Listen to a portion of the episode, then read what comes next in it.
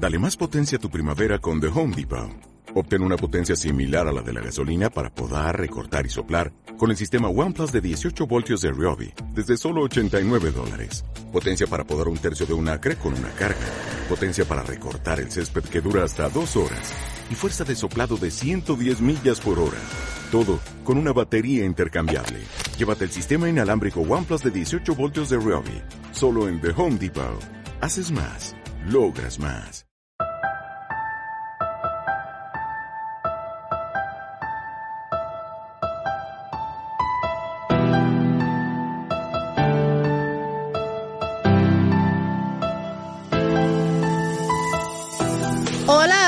Amantes del podcast, sobre todo a todos aquellos que no se despegan ni un segundo de las novedades que cada semana ofrece el enjambre. Hoy les traemos una entrevista que Camilo Condis le hiciera al economista Pedro Monreal, licenciado en Economía y doctor en Ciencias Económicas por la Universidad de La Habana. El doctor Monreal trabaja como especialista de programas de ciencias sociales de la UNESCO, la Organización de las Naciones Unidas para la Educación, la Ciencia y la Cultura en París, Francia. En esta entrevista realizada para nuestro episodio 36, titulado Si mañana amanece, hablamos con Monreal acerca de las medidas económicas anunciadas por el gobierno cubano en julio de 2020. Para los que no nos conocen aún, El Enjambre es un podcast de El Toque para hablar sobre el universo de Twitter en Cuba y pueden encontrarnos en su plataforma de podcast favorita como El Enjambre y en las redes sociales como arroba Radio Enjambre.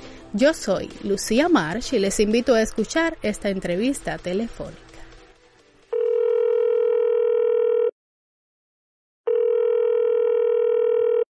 Un saludo doctor, muchísimas gracias por aceptar nuestra invitación al enjambre. Muchas gracias a ti, Camilo, y también a Lucía y a, y a Alejandro. Es un placer poder estar con ustedes en esta conversación. No, el placer es nuestro. Realmente yo tenía ya ganas de, de repetir la entrevista, pero bueno, ya ahora se dio la, la oportunidad. Bueno, quisiera aprovechar entonces para arrojar luz acerca de las medidas económicas anunciadas hace dos días, el, el pasado jueves, por el gobierno cubano y quisiera hacerle preguntas no solo acerca de su visión al respecto, sino también tratar de, de, aclarar algunas de las dudas más frecuentes que he encontrado en las redes sociales.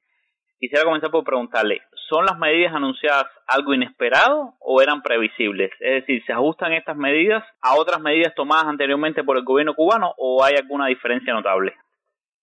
A ver, eh, yo creo que la mayor parte de las medidas que se anunciaron en la mesa redonda eran medidas esperadas en el sentido de que ya existía una intención comunicada a la gente de que se iba a hacer algo en esa dirección. Muchas veces eh, las medidas en realidad cuando se anuncian con antelación no son medidas como tales, es simplemente un objetivo, una dirección de trabajo, una línea de acción, un proyecto, porque medida como tal es cuando ésta adquiere una concreción que es visible, que es palpable y que permite entender de qué manera más o menos va a empezar a actuar en la realidad.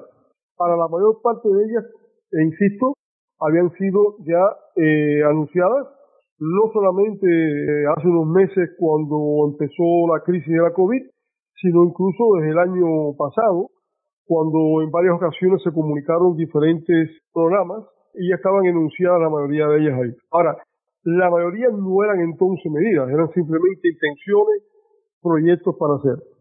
Te digo eso y también está claro que hay algunas medidas que se han adoptado que sí no eran previsibles, por lo menos no eran previsibles antes de esta crisis del COVID.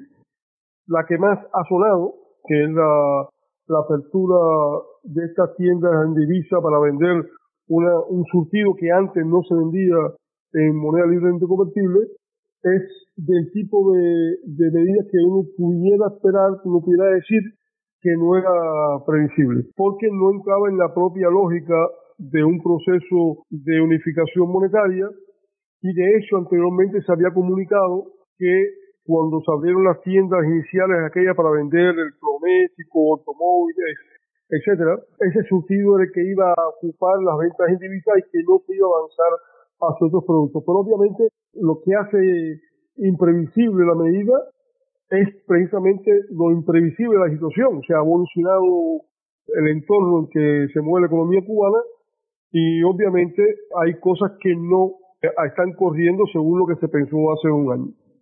Claro, por supuesto. Usted publicó ayer un artículo en, en su blog, elestadocomotal.com, y de paso le estoy recomendando a todos nuestros oyentes que, que sigan su blog. Publicó un artículo titulado El paquete económico del verano 2020. Dos puntos comentarios preliminares. En este artículo se refirió al fin de la planificación centralizada en Cuba, sustituida por una economía más centrada en el mercado. ¿Qué significa esto para la economía cubana, para el futuro de la economía cubana? Ok, comienzo con una idea que me parece que es una aclaración que me parece que es interesante. O sea, a ver, yo no he dicho que se esté produciendo el fin de la economía centralmente planificada, aunque evidentemente eso, ya varias gente me lo ha comentado. Lo que dije simplemente fue que yo entendí, y esto es importante porque recuerda que en la comunicación que se hace sobre las medidas, se cubrió un amplio espectro de medidas, y esta se elaboró como un principio de los nueve principios que se estaron que daban el marco de acción a la medida, que es algo que siempre se ha dicho, o sea, la planificación centralizada es el pilar básico, el principio número uno a partir del cual se va a organizar todo el proceso de transformación del modelo eh, cubano. Eso se dice siempre. Ayer se dijo de manera distinta, y es lo que yo trato de decir.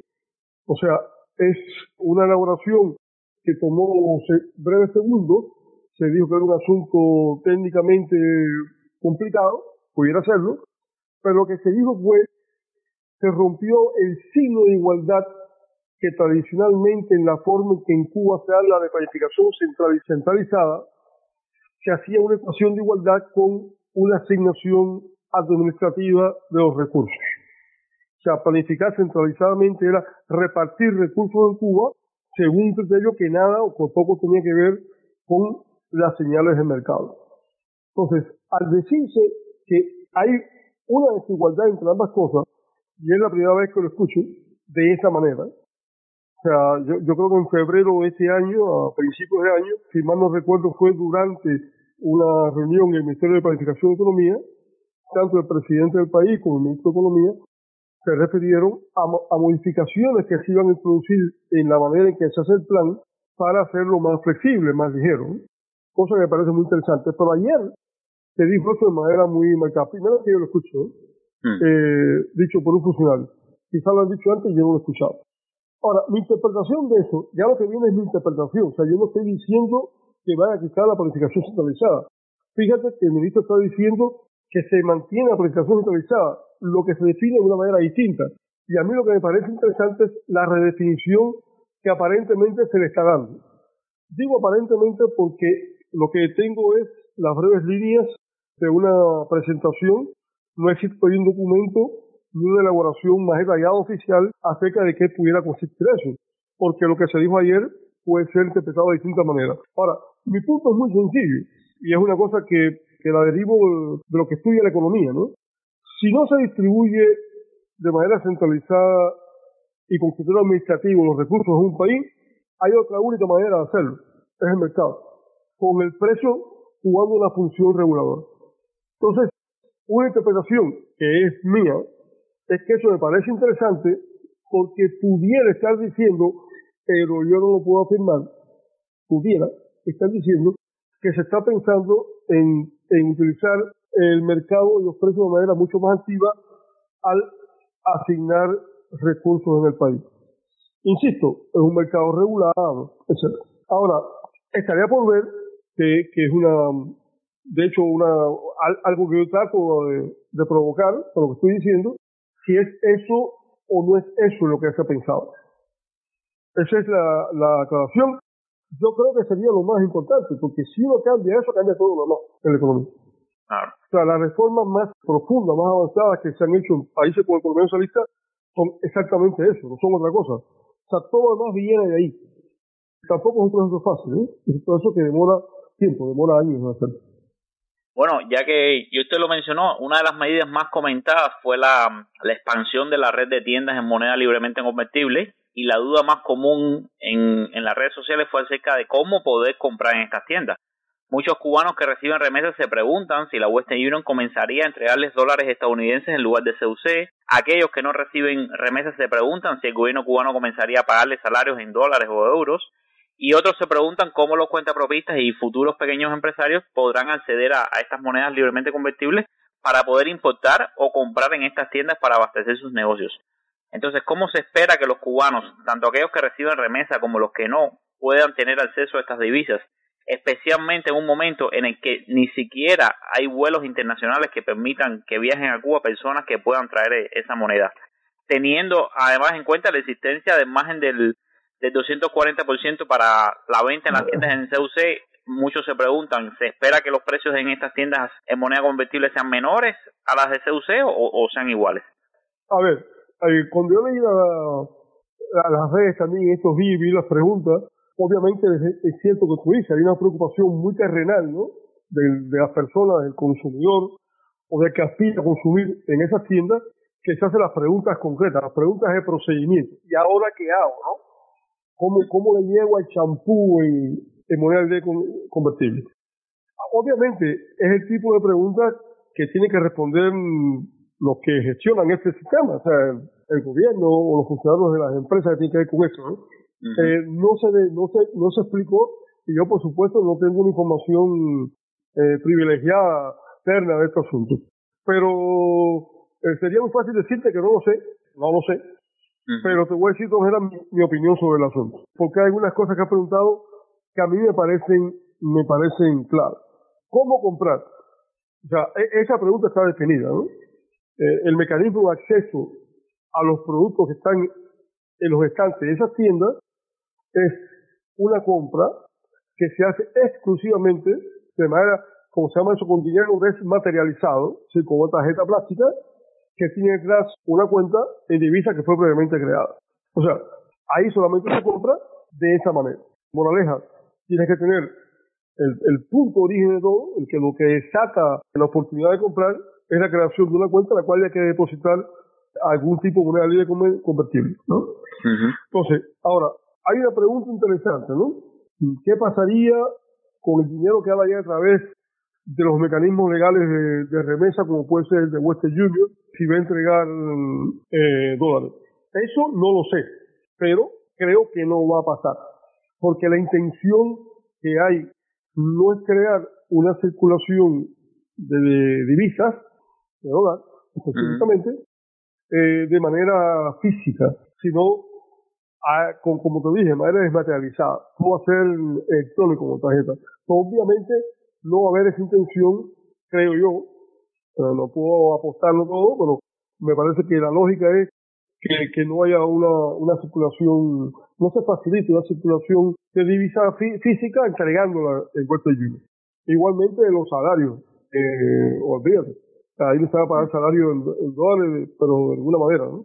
Ni en, euros, ni en yenes, ni nada de eso. Eh, hay, hay una pregunta que me parece que sí es importante, que es de las, de las más, de las que más me llamó la atención que no se elaborara ayer una explicación sobre esto, que fue la de con, bueno, el, sector no estatal, los contrapropistas, cómo acceden a una moneda que les serviría para aprovisionarse, descontando ya las necesidades personales de compra, simplemente para poder funcionar habría que comprar una serie de, productos eventualmente en esa tienda, ¿cómo, ¿cómo se hace si el ciclo de negocio que tiene no te la va a generar?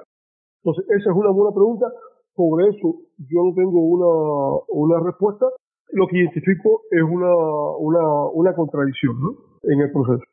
Lo que me dice con el margen, ¿eh? lo primero que, que digamos atención que hace, hace como cuatro años hubo una discusión sobre esto, los márgenes, y una aclaración interesante de, funcionarios de la Corporación CIME, de funcionarios del Ministerio de Finanzas, me estoy refiriendo a la parte esta de preguntas y respuestas en sitios como eh, Cuba Debate, ¿no? Donde aclararon que no, que eso es una cosa que se había quedado como una leyenda urbana, que existió en una época y que obviamente existían productos, unos pocos, que por ser supuestamente productos suntuarios tenían una tasa de, de recargo muy alta pero que la mayoría de los productos, y de hecho los mencionados, los que eran como de primera necesidad, pero que se vendían en, en Cook, tenían era como un 1.5%, o sea, como un 150%, algunos, algunos menos. Ahora, sobre los precios. Un, un problema con, con los precios, por lo que yo entendí, aquí tampoco tengo información concreta, pero lo que yo entendí me pareció que era claro lo que estaban diciendo, es que se van a, vender surtidos que no son similares. Habría que ver si eso pasa en la práctica, pero es lo que se anunció. De manera que habría que esperar precios distintos, asumiendo incluso esta igualdad teórica de que un, un, es tan bueno como un, dólar. De manera que la, diferencia de calidades explicaría eso. Y lo segundo, que también se dijo al final del programa, eh, fue interesante, es que una vez que se establecían los precios de moneda libremente convertible en estas tiendas, esos precios sí se iban a modificar en función de la variación que tuvieran los precios de esos productos en el mercado internacional. Es decir, si sube ese precio internacionalmente por X razón, eso en Cuba se iba a reflejar.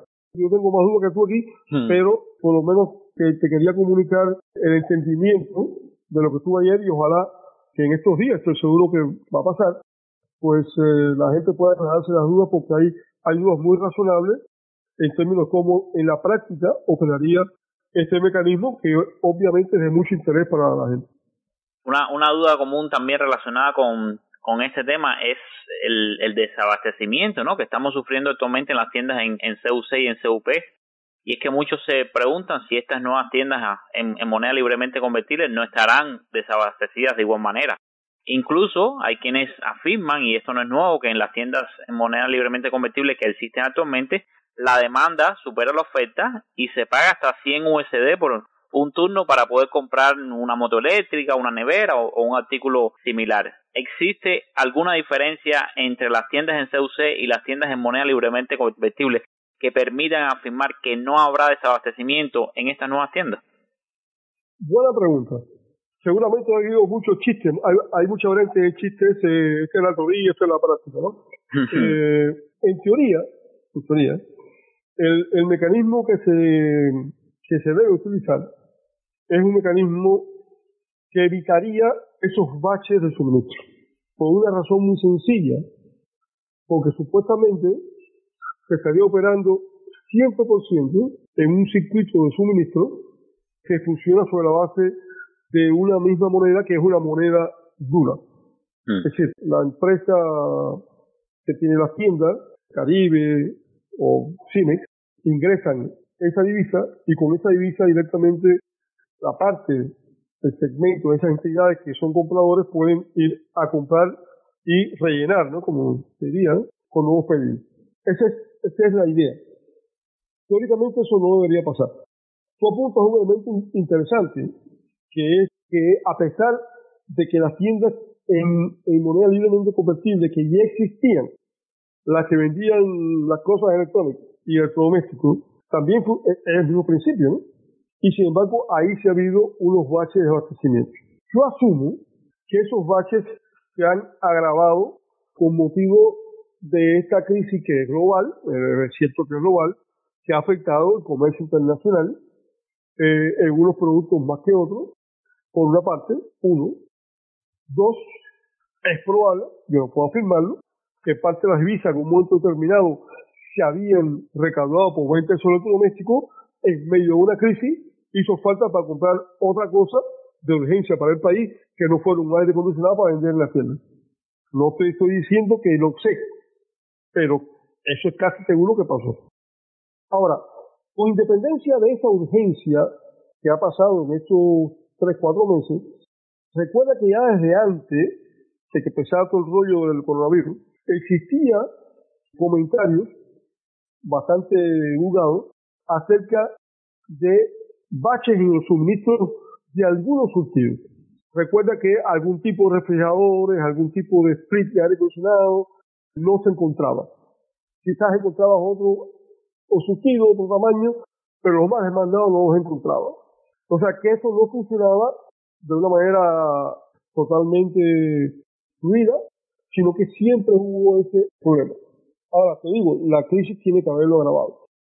Ahora, el mecanismo actual lo que, lo que, lo que establecería en la práctica es un acuerdo con los suministradores.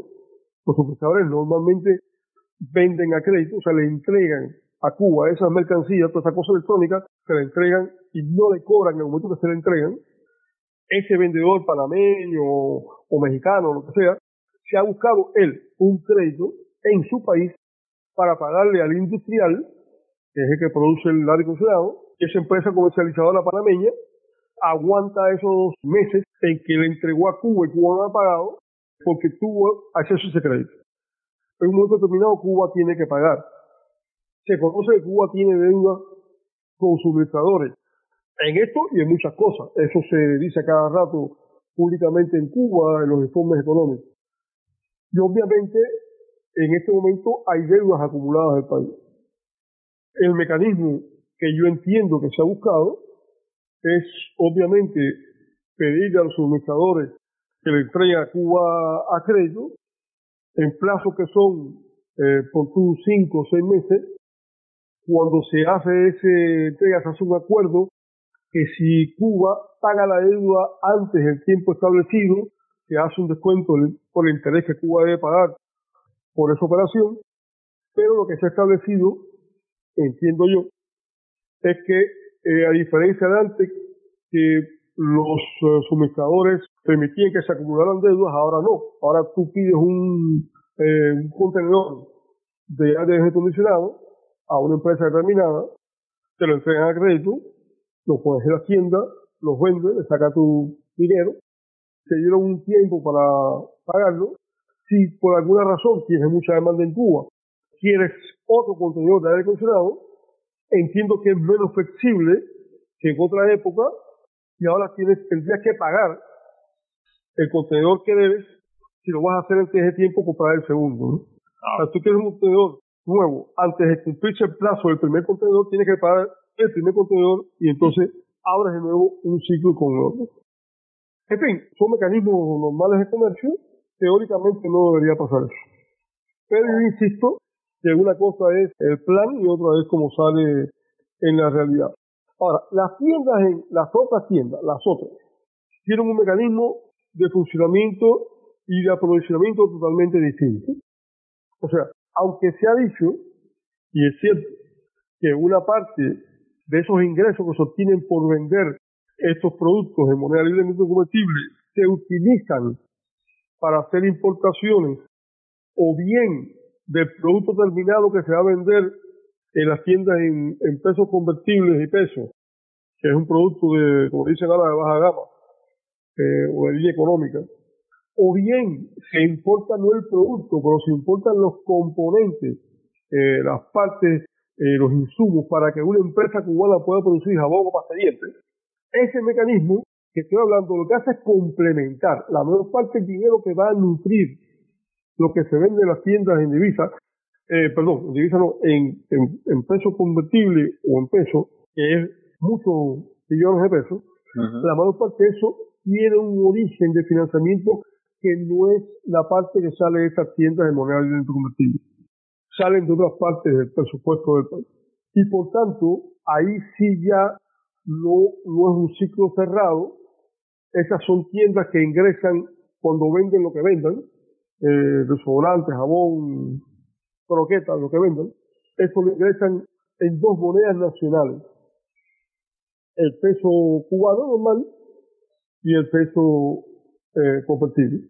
Y esas monedas, con esas monedas no pueden hacer nada frente a un exportador panameño, alguien que obviamente es una entidad financiera cubana, tiene que asignarle divisas.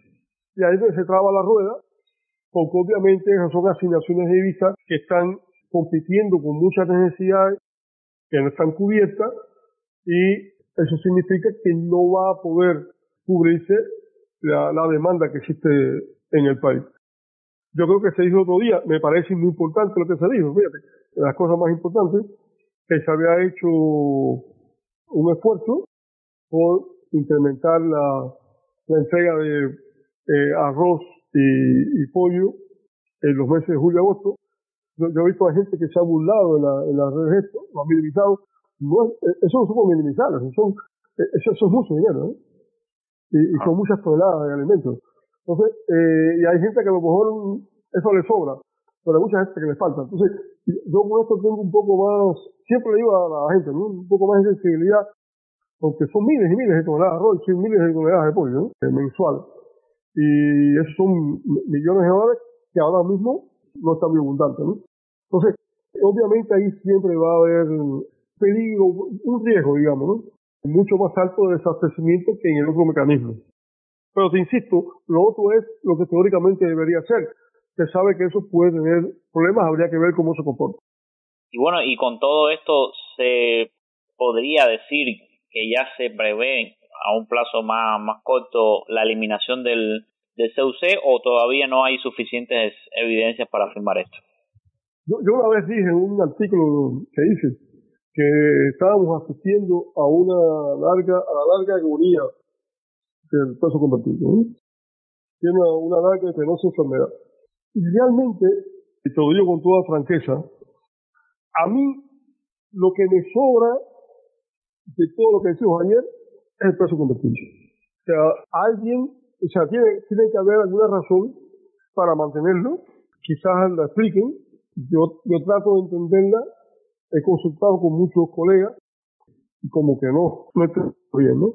Mm. Eh, yo escribí que en ese artículo de hoy que mi compañero, mi colega Carranza dijo una expresión que me resultó ingeniosa. Y yo, mira, el problema es que un, un es un billete de 24 mm.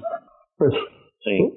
De hecho, ya yo creo que había un plan para liquidarlo poco a poco. Recuerda que se empezaron a establecer progresivamente tiendas en las cuales si tú pagabas en Q, el vuelto no te daban en, en, en peso combustible.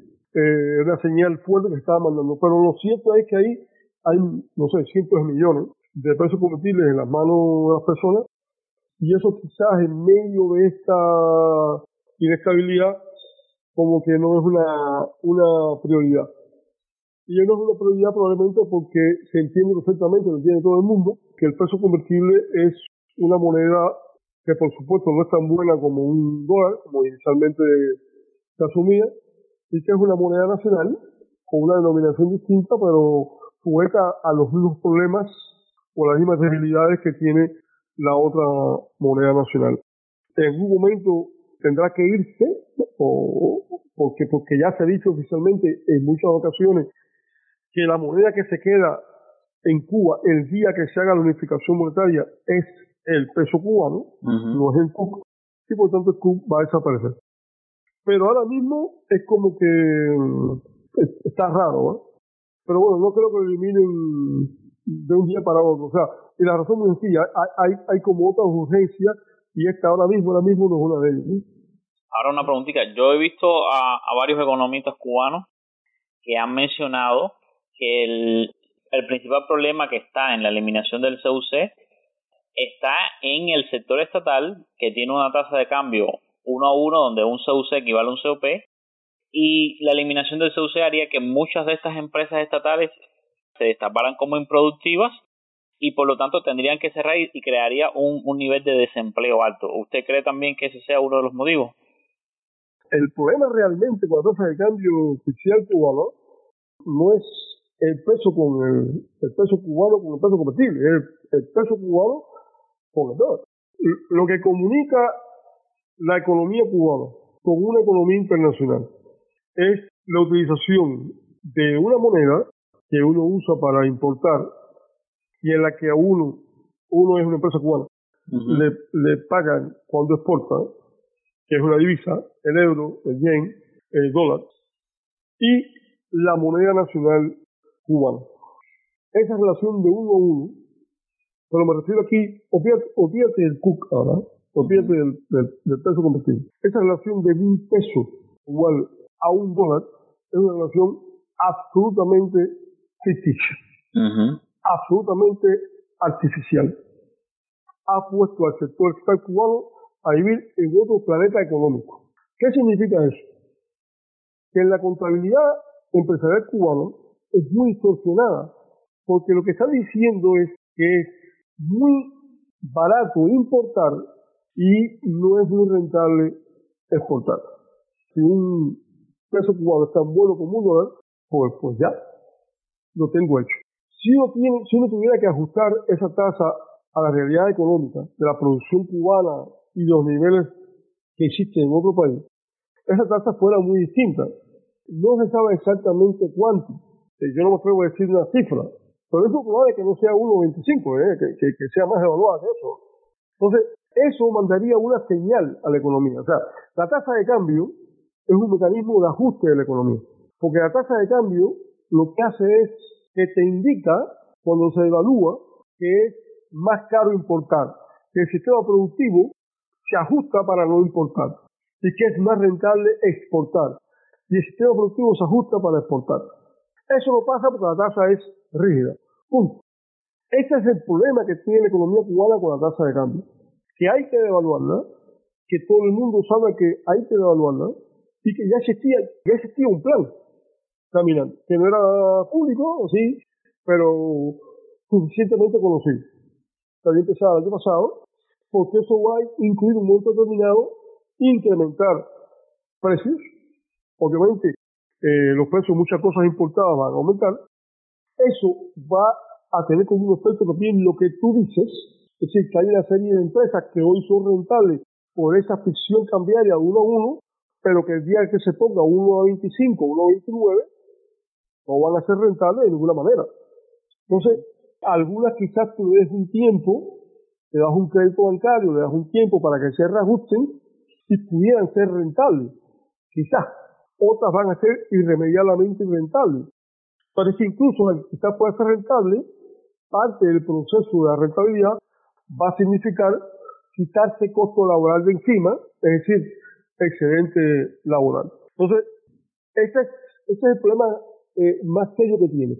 El problema con el CUP, la verdad que no es tan serio, porque te, te repito, es una moneda nacional que no tiene una implicación en la operación real de la economía cubana en su entendimiento con el exterior. El CUP es una cosa que funciona de la frontera de Cuba para adentro.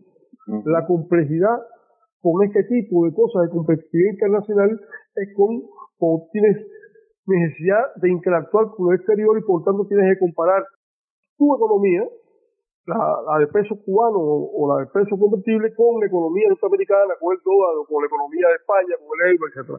Ahí es donde eh, funciona el otro elemento que te comenté de ajuste económico. Parece muy enredado, pero, pero no lo es, ¿no? Bueno, ahora quiero hablar de otro tema. Se habló también de legalizar la, la pequeña y la mediana empresa en Cuba. Bueno, para nuestro episodio 27 ya entrevistamos al doctor Mauricio Miranda, su colega, acerca de este tema, por lo que yo no quisiera hacerle las mismas preguntas. Pero bueno, hay muchos que quieren conocer más más al, respecto pues, de, las pymes, pueden buscar esta entrevista, pero yo quiero centrarme en, en los nuevos comentarios. Muchos de estos comentarios de, de cuantapropistas, donde la principal preocupación para ellos radica en que la nueva posibilidad que tendrá el sector privado de importar y exportar dependerá de una relación con una empresa estatal que se ocupará de, tramitar estas acciones. Las principales eh, preocupaciones, bueno, se basan entonces en las trabas burocráticas ya conocidas en Cuba, la intervención de estas empresas estatales en la formación de precios, tanto para la exportación como para la importación, y la preocupación latente de que las empresas estatales están limitadas por las sanciones del gobierno estadounidense.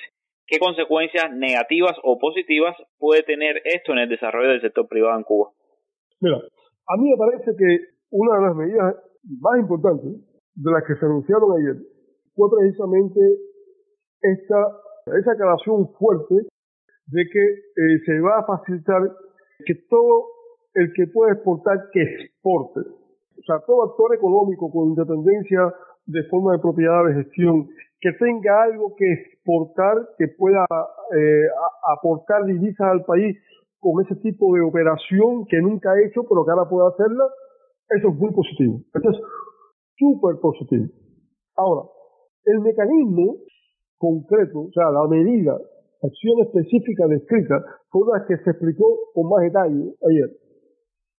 Es el que a mí me parece un defecto de fábrica. ¿eh? O sea, yo tengo mis dudas que eso vaya a funcionar bien. Hmm. Pero mi, mi, mi posición frente a esto es muy sencilla. O sea, esto es tan importante que a pesar de que eh, existen elementos que pudieran llevar a pensar de que no está muy bien diseñado, lo que realmente vale es echar a andar el mecanismo. Es desatar esa posibilidad, es activar a esos actores estatales a buscar estas exportaciones. Y después sobre la marcha la vida dirá, yo creo que la vida va a decir que ese mecanismo no funciona bien. Y lo digo muy rápidamente.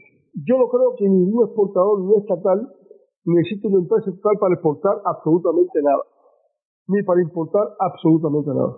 Para exportar y para importar se necesitan entidades especializadas que no necesariamente son empresas estatales de las que están en el Estado, que facilitan una gestión de exportación y importación.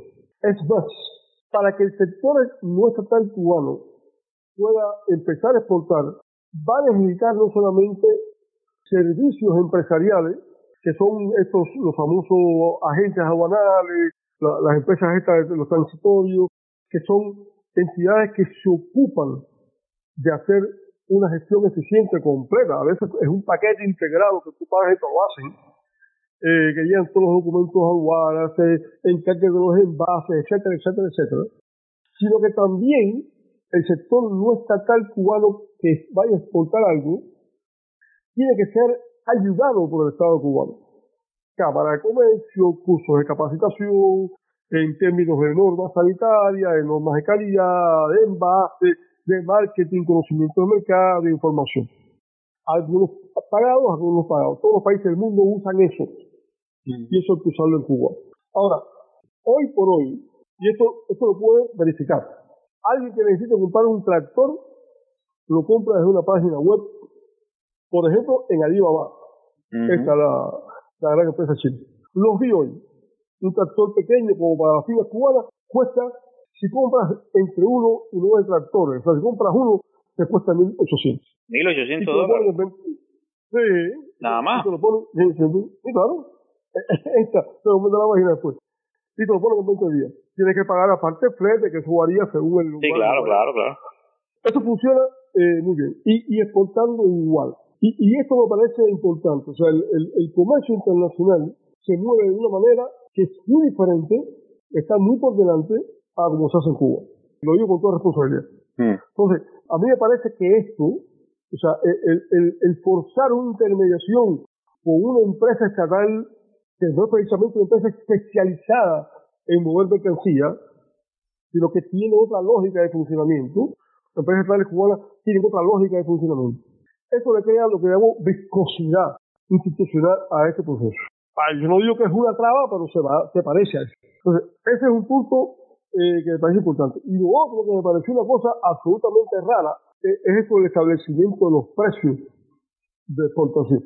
Porque lo que yo entendí, lo que se dijo, y me parece que lo ha entendido mucha gente de esa manera, es que el precio al que se debe exportar una caja de mango es un precio que establece por un contrato entre el, el productor de mango de Tibitán, o de Jucán, y la empresa la empresa estatal cubana.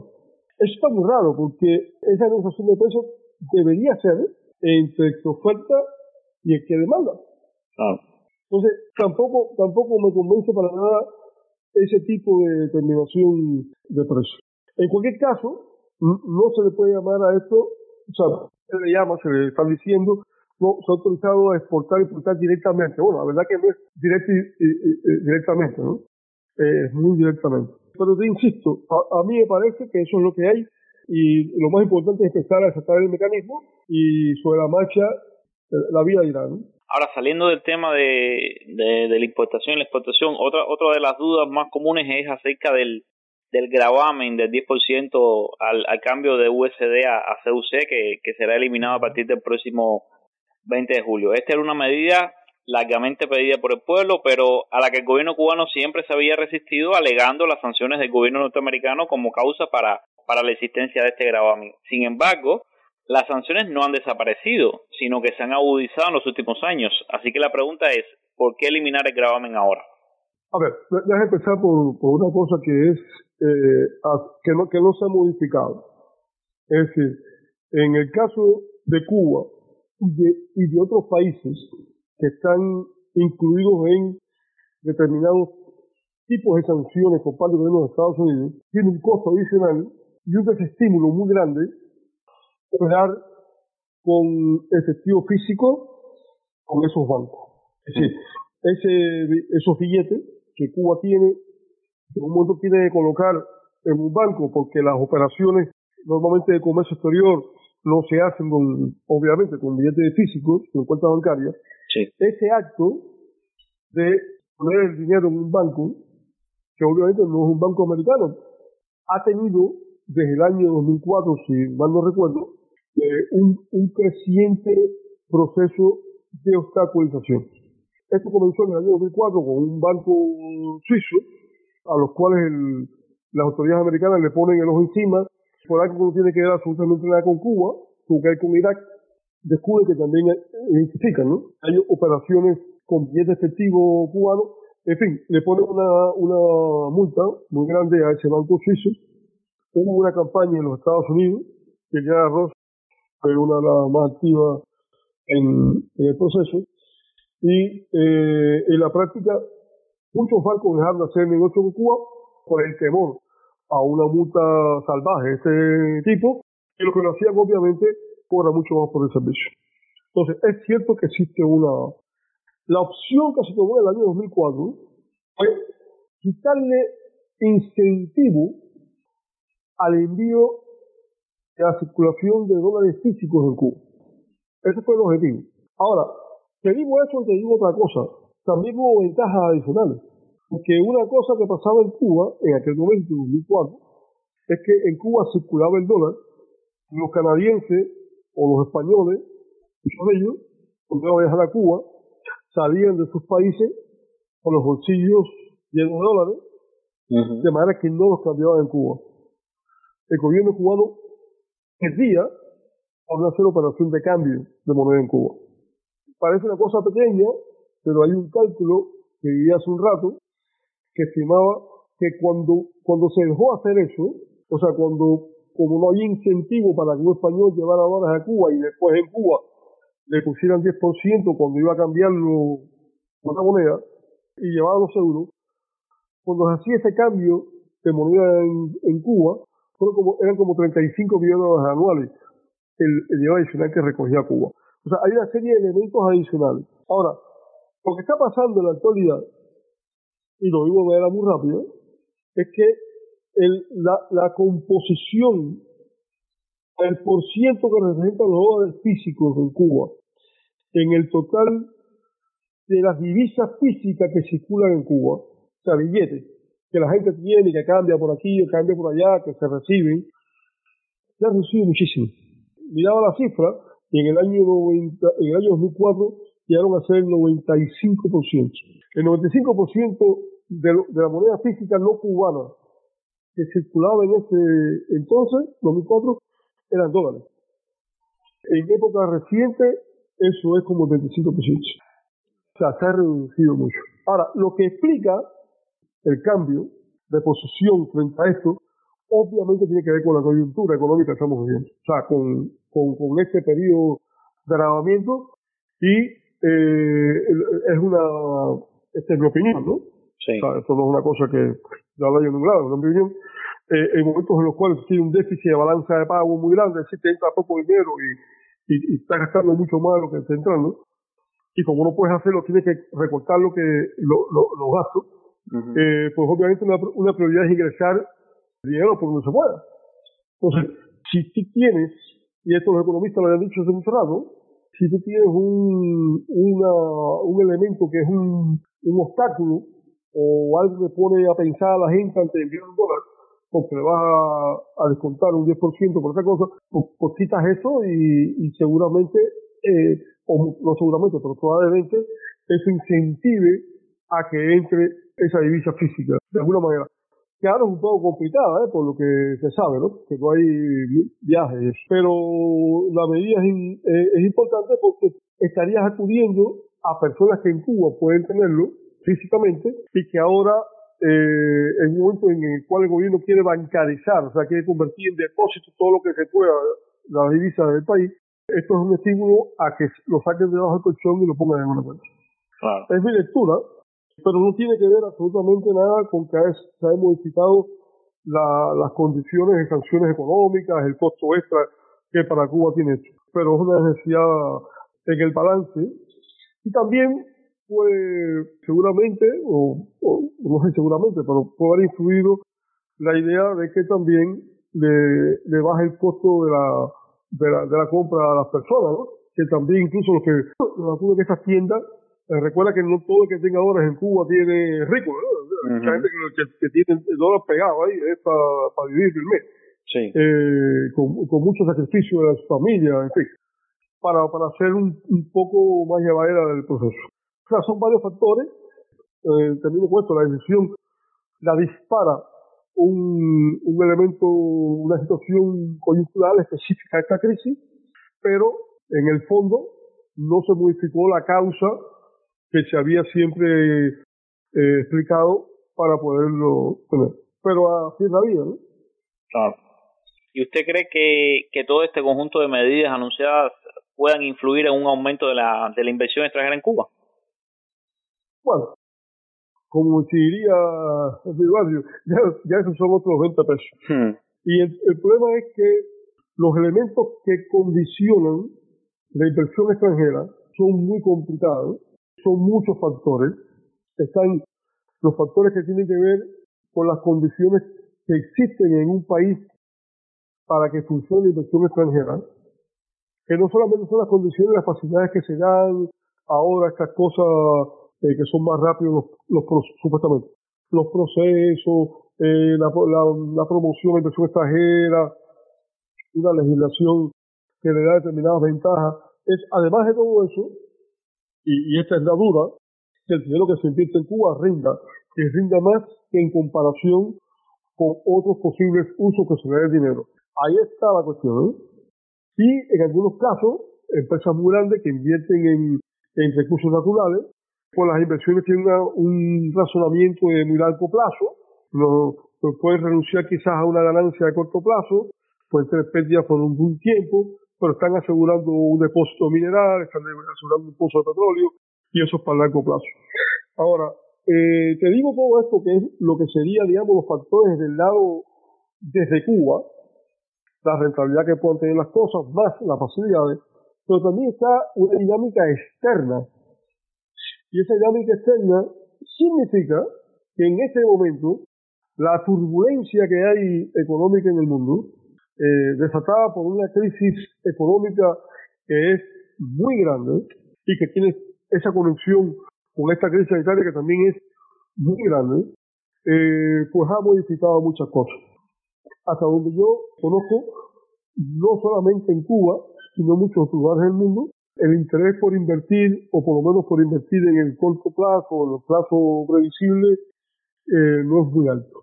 Ahí pudieran darse algunas circunstancias interesantes que para el caso de Cuba, por razones de la relación la mala relación con los Estados Unidos y las acciones americanas no funciona, que es que una de las cosas que ha pasado ahora a nivel mundial es que con todo esto del coronavirus, obviamente muchos países identificaron que tenían su línea de suministro demasiado lejos, demasiado frágiles, muy arriesgada, casi todo se producía en China o se producía en el sudeste asiático, en la India.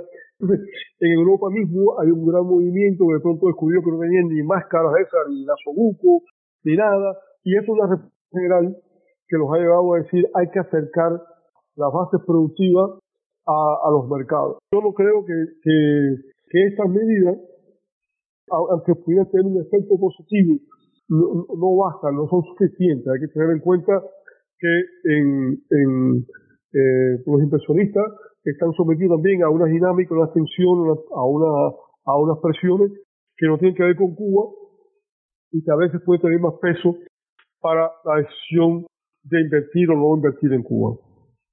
Bueno, por último, yo quisiera saber a su, su opinión acerca de, de las medidas económicas anunciadas.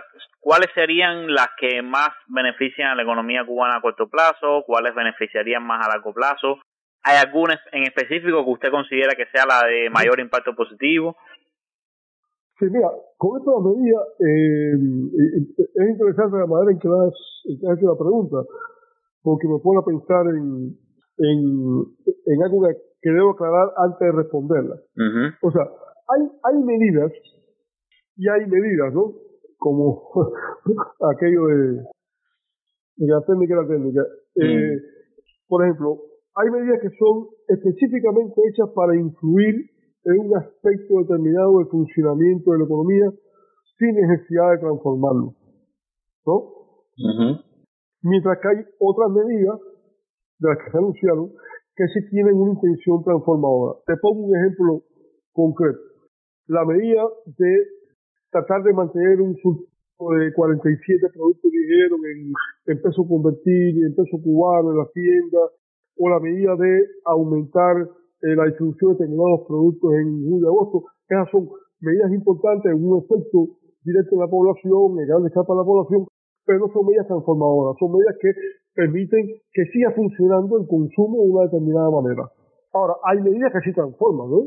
Esta que hablamos, todo lo que se anuncia de la agricultura, lo que se anuncia de las exportaciones, lo que se anuncia de las empresas, eh, eh, de las pymes, esas son medidas que sí tienen una intención de modificar el estado de cosas. ¿no? Ah. Habrá que ver si lo hacen, si, no, si lo hacen de manera que está previsto, si va a cambiar, pero esta es la intención y lo que estaba escrito son cosas que van a funcionar de una manera que no era como funcionaban antes. Ahora, recuerda, por ejemplo, en el caso de la agricultura, que fue en la que más cosas se denunciaron junto con la las exportaciones, ¿no? hay un largo rosario de, puntos que se abordaron de manera muy rápida, pero cuando tú, lo, cuando tú los observas, tú te das cuenta de que la intención, fíjate, no sé si el resultado, pero la intención es atacar, para decir de una manera eh, rápida, el sistema productivo de la agricultura de diferentes ángulos, de una manera un poco amplia, e integral. No es nuevo, se está diciendo desde hace rato, ¿eh? Pero ahora se han dicho cosas que son muy interesantes, ¿eh? O sea, porque se, está, se quiere crear un mercado en de para bienes de producción en la agricultura. Eso no se ha dicho de esa manera. Se habla de una cosa que para mí es muy buena en principio, que es que no se va a seguir permitiendo monopolios en la agricultura, y, y se sabe de qué empresa están hablando. Mm. Eh, entonces, hay, hay, hay, hay medidas que sí buscan una transformación.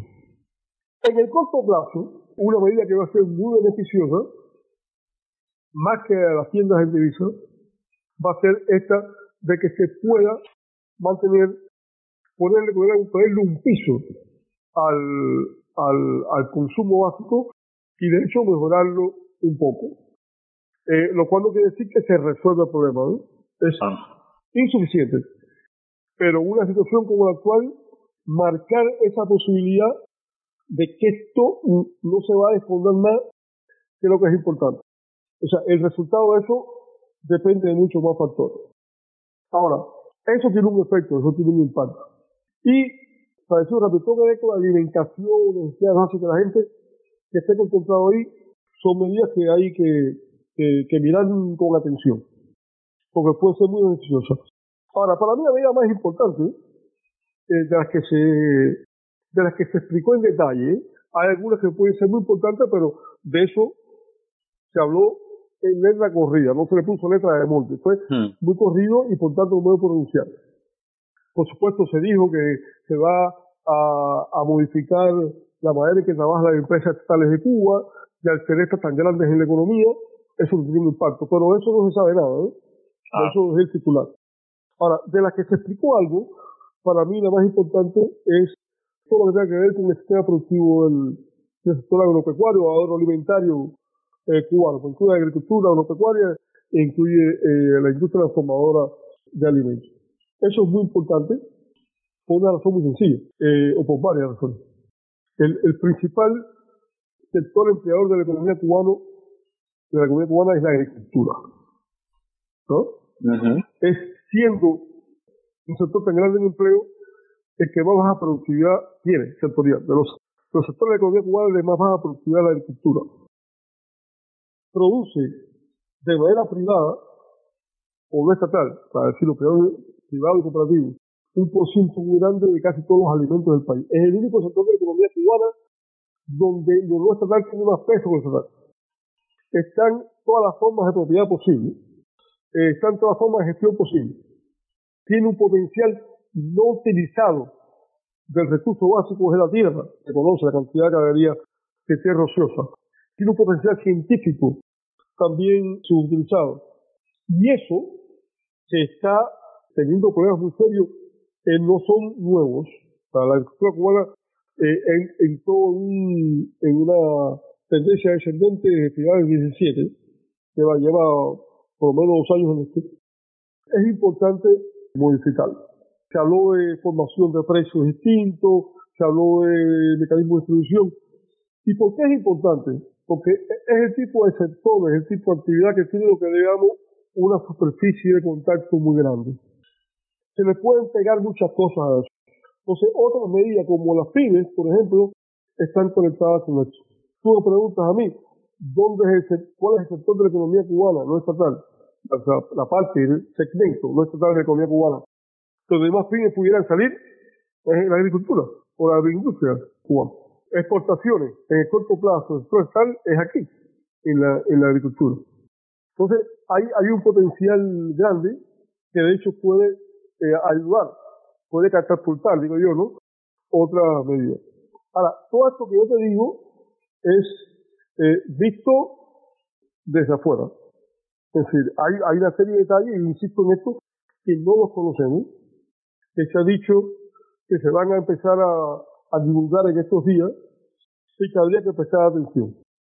Te repito que yo pienso, y en mi artículo eh, hizo los comentarios, que hay muchos elementos que a mí personalmente no me parecen adecuados, pero yo creo que lo importante es que echan dar el proceso.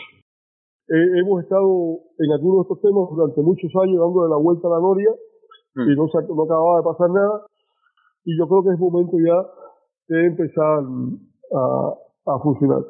Obviamente, como es un proceso, habrá que establecer indicadores para, para saber, para saber si esto eh, funciona o no funciona, eh, en qué momento certificarlo, pero va por buen camino. Un impacto positivo muy grande es lo del trabajo por cuenta propia y de las cooperativas no agropecuarias, porque yo lo digo siempre muy claramente, desde hace 10 años la función de creación de empleo neto en la economía cubana la tiene el sector privado. Fíjate que no digo privado y cooperativo, privado. El cooperativo ha creado muy poco empleo neto, ha sido privado. Y obviamente, al ser tan grande, habría que, atenderlo con, con, particular eh, atención. Y el, el cooperativo no agropecuario, que ha estado sujeto a ese experimento, ese limbo raro que se ha creado, mm. se ha dicho que se va a potenciar, es, es otra vía. Una cosa interesante que me llamó la atención es que, aunque la medida que se ha anunciado de que se va a flexibilizar, eh, ampliar el, el, marco de trabajo, el trabajo por cuenta propia, que eso se entiende como que van a ser más flexibles en términos de, de, de las categorías de empresa, de las licencias, etcétera hay un problema que no se mencionó y que, y que es importante. O sea, eh, a mí me parece que está muy bien eso, pero el sector trabajo por cuenta propia que existe en un grado no despreciable está conectado con el tipo de actividad o el turismo sido rápidamente y los viajes eh, que ahora no está funcionando. Mm. Entonces, e, es un sector que existe, una parte grande de él está en una crisis de la cual la salida no está muy clara, cuándo es y cómo va a ser. Y yo creo que además de esa expansión al, para crear nuevas eh, licencias, nuevas posibilidades de trabajo por cuenta propia, también hay que tener cuidado o habría que atender con más cuidado lo que ya existe, que insisto, no son cuatro gatos, es decir, mm. eso, es, eh, es, un por ciento grande de la fuerza laboral cubana, que además paga salario o, o hay que genera ingresos, salario y otros formas de ingresos, eh, que en general pueden ser más altos que, en muchos casos los del Estado, y que por tanto fue una función importante en eso que se dijo ayer, que también es un pilar del proceso de reforma, que es aprovechar la demanda interna, o sea, pasar eh, que la economía eh, a la demanda interna como un factor más activo. Entonces, eso que tendrán. Oiga, muchísimas gracias, muchísimas gracias por, por la entrevista. Realmente ha sido un placer poder conversar con usted y, poder haber aclarado dudas al respecto. Bueno, muchas gracias a usted y, y, nos mantendremos al tanto para, para ver qué, qué precisiones adicionales se dan sobre el tema este, que es eh, importante y que supongo que en varios programas vamos a tener que tratarlo con, con otros colegas, no solamente economistas, porque este es un tema demasiado grande como para que los economistas lo, lo puedan abordar. Entonces, muchas gracias por todo y, y, mañana los escucho. ¿eh? muchas gracias, muchas gracias.